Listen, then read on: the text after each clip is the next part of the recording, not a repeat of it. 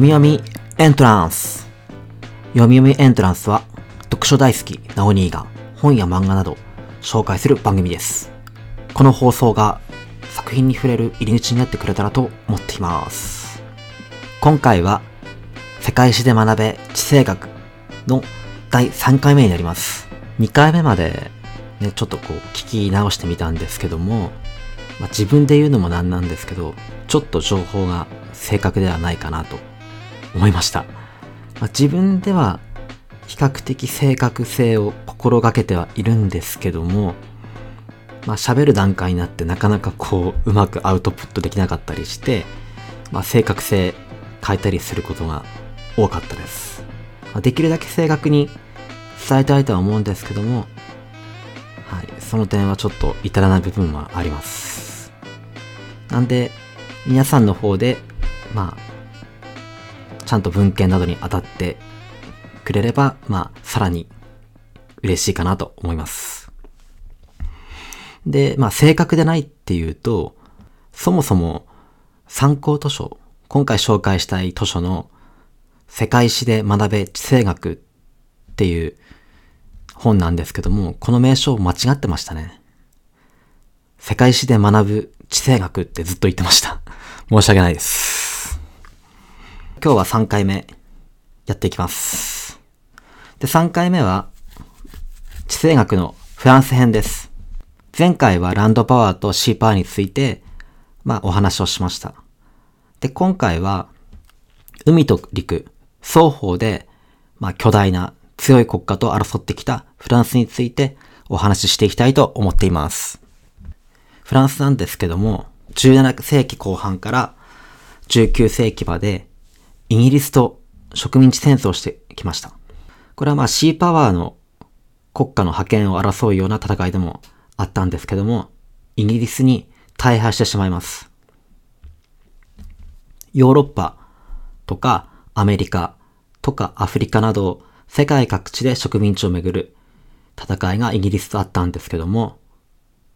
フランスはその植民地争いに避ける戦力が少なかったんですよね。フランスはオーストリアとかスペインと争っていて、なかなか海外に向ける戦力が不足していました。まあそれはもう地続きだから仕方ないんですけども、一方でイギリスは、まああの通り島国として海に守られていたため、自国を守る戦力が、まあ、少なくて済んでいたという、まあ、背景がありました。まあ、そういうのもあって、フランスはイギリスに大敗してしまいます。で、敗れたフランスは貿易の利益を独占されて財政難に陥ります。そうなると、まあそれがまあ一因となってフランス革命が起こり、当時、まあ力を持っていた、まあブルボン王朝がフランス革命によって倒されてしまいます。19世紀後半には、ドイツとの戦争が待っていました。ドイツはランドパワー国家として力をつけていました。で、そのドイツはプロイセンが中心となって、まあその時の首相は鉄血宰相と言われるあのビスマルクですね。1870年に起こったプロイセンとフランスの戦争、不仏戦争によってフランスはまた大敗しちゃいます。この戦いでは捕虜が50万人を超えたそうですね。で、当時、皇帝であったナポレオン3世も捕虜になります。すごいですよね。皇帝が捕虜になるって。おまけにパリまで陥落しちゃいます。で、このパリを陥落させられた屈辱はずっと尾を引いて、まあ、その後、第一次世界大戦でまた争って、フランスは報復に成功します。で、その後、今度は逆に第二次世界大戦の初期で、ナチスドイツによりパリを占拠されます。で、このドイツとフランスの争いには、領土問題もありました。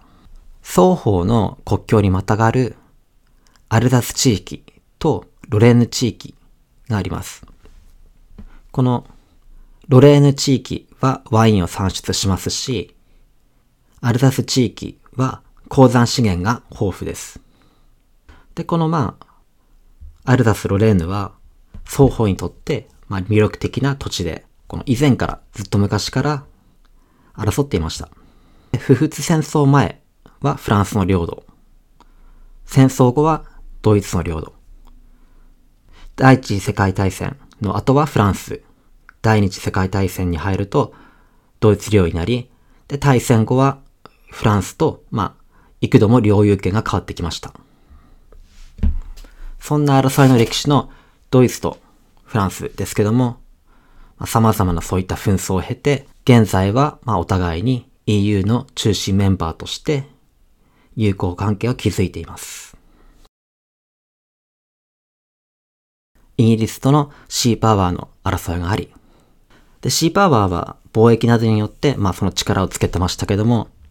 イギリスに敗れることでシーパワーとしての、まあ力を失ってしまい、その後、ドイツですね。ドイツと争って、まあランドパワーとしての争いですかね。まあ、やったりやられたりを繰り返して、まあ、今では双方とも手を取り合い、仲良くしてるという感じですかね。ってことでエンディングに入ります。僕はこの本を読んで、まあ、以前は国の動向などについては、経済とか宗教といった視点で、そういう視点で見るものには馴染みあったんですけども、地政学を初めて学んだことで、地理的条件に特化した視点を得ることができました。今までなかった見方で、こう、世の中、国家間のこういう係争なんかを眺められるようになって、なんかすごくこう、世界が広がったなという気分になってます。気分だけかもしれませんけどね。まあこんな感じでこれからもまあ真面目でためになるような本を紹介したいと思ってるんですけども、まあそれとは全く関係なく、ゆるゆるな本も紹介したいなと思っています。どういう方向になるかはね、まだわからないですけども、また次回ね、何かの本の紹介でお会いしたいと思います。パーソナリティはナオニーでした。さよなら。